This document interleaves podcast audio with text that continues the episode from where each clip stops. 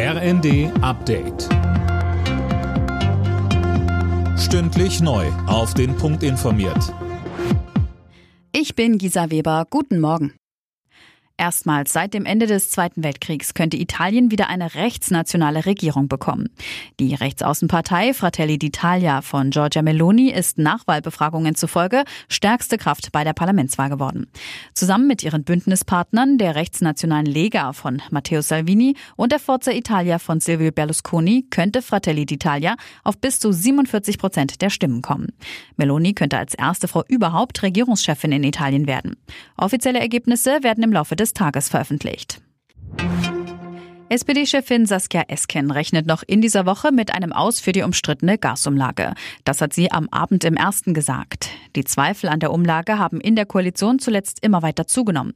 Außerdem hält Esken eine Verstaatlichung der Energieversorger für sinnvoll. Die Energieversorgung ist eine originäre Pflicht des Staates. Das können wir nicht alleine dem Markt überlassen. Und da der Markt jetzt gerade im Moment gar nicht mehr funktioniert, sind natürlich staatliche Eingriffe notwendig. Deutschland bekommt noch in diesem Jahr Flüssiggas aus den Vereinigten Arabischen Emiraten. Das hat der Energiekonzern RWE während des Besuchs von Kanzler Scholz in Abu Dhabi mitgeteilt.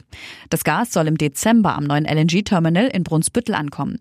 In Zukunft soll Deutschland in Sachen Energieversorgung unabhängiger werden, sagte Scholz. Deswegen werde man sich auf viele Regionen konzentrieren, die uns die Möglichkeit verschaffen, unsere Energieversorgung zu gewährleisten und dass man eine Abhängigkeit hat von einem Lieferanten und auch von dessen Entscheidung abhängig ist, das wird uns sicherlich nicht wieder passieren.